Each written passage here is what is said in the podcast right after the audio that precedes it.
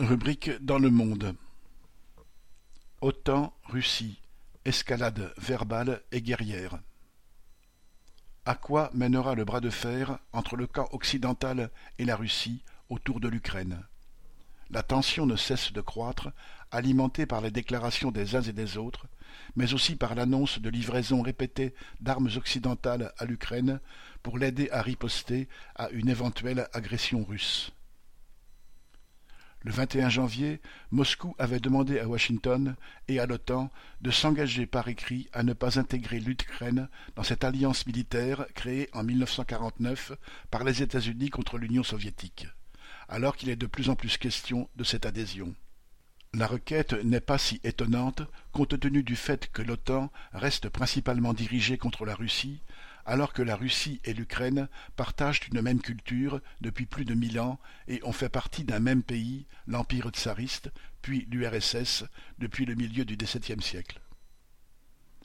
Il ne faut pas oublier non plus que, malgré les engagements oraux des dirigeants américains au début des années 1990 de ne pas étendre l'OTAN aux États nés de la chute du mur de Berlin, donc de ne pas placer leurs forces militaires sur les frontières de la Russie, Quatorze des trente États membres de l'OTAN y ont adhéré après 1997, alors qu'ils avaient fait partie de ce qu'on appelait les pays de l'Est, voire de l'URSS.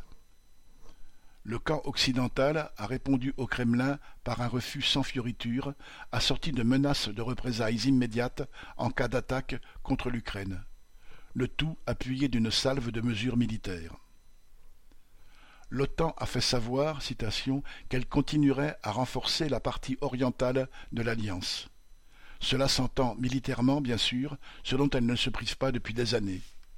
Washington a placé en état d'alerte 8500 hommes, prêts à partir en Ukraine et dans les pays baltes, et prévoit des manœuvres navales en Méditerranée d'ici avril le président Biden a annoncé pour sa part l'envoi de moyens de défense, d'armes légères et de munitions en Ukraine.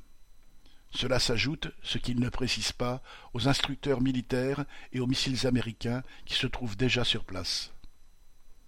Les seconds couteaux de l'OTAN, de la Grande-Bretagne à la France, en passant par les Pays-Bas, l'Espagne, le Danemark et quelques autres, ont promis d'envoyer des navires de guerre, des avions de chasse et des troupes pour appuyer l'OTAN à la périphérie de la Russie. En fait, depuis la chute du mur de Berlin en 1989 et surtout l'effondrement de l'URSS en 1991, les puissances impérialistes, États-Unis en tête, et leur alliance militaire, l'OTAN, n'ont cessé de pousser leurs pions en Europe de l'Est, dans le Caucase et en Asie centrale, dans des régions que la Russie considère comme son précaré. La Russie ne se prive certes pas d'y intervenir. On l'a vu au Kazakhstan pour mater un soulèvement populaire et en 2021 dans le Caucase pour s'y affirmer comme puissance régionale dominante. Mais cela n'enlève rien au fait que, depuis trois décennies, l'impérialisme renforce ses positions au détriment de celles de la Russie dans ces régions et il veut continuer à le faire en rappelant que c'est lui qui domine le monde et qu'il entend y faire la loi, quitte à risquer de provoquer un conflit en Europe avec l'Ukraine comme champ de bataille et comme prétexte. Des kremlinologues autoproclamés expliquent ici ou là qu'en fait Poutine veut reconstituer de gré ou de force l'Union soviétique. Que le Kremlin use de la force, tout le monde le sait. Qu'il veuille reconstruire l'URSS, c'est une autre affaire. En 2005, Poutine a certes décrit la disparition de l'URSS comme la pire catastrophe géopolitique du XXe siècle.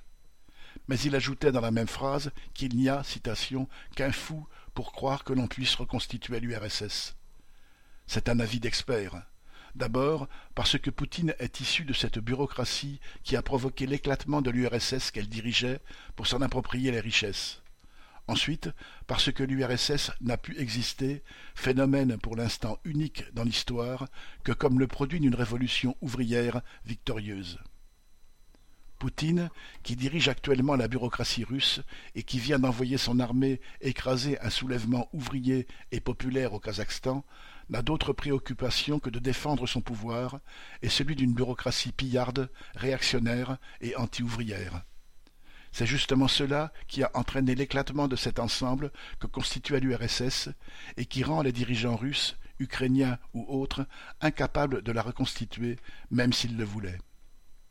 Dans cette ex-URSS que les bureaucrates ont mise en pièces, dans laquelle ils s'appuient de plus en plus sur le nationalisme pour asseoir leur pouvoir, de la Russie au Kazakhstan en passant par l'Ukraine, en dressant les peuples les uns contre les autres, quel avenir alternatif les grandes puissances impérialistes, même dites démocratiques, pourraient-elles proposer à ces peuples? Face à la brutalité et au cynisme du pouvoir russe qui vient de répliquer aux mesures de l'OTAN par l'organisation de grandes manœuvres dans cette Crimée que le Kremlin a reprise à l'Ukraine en 2014, le camp des puissances occidentales n'étale pas moins de force et de cynisme. L'actuelle escalade de la guerre des mots et des postures, à laquelle se livrent les deux camps, risque un jour de déboucher sur des affrontements à bien plus grande échelle entre des peuples que tout devrait unir et qui ont été longtemps unis. Pierre Lafitte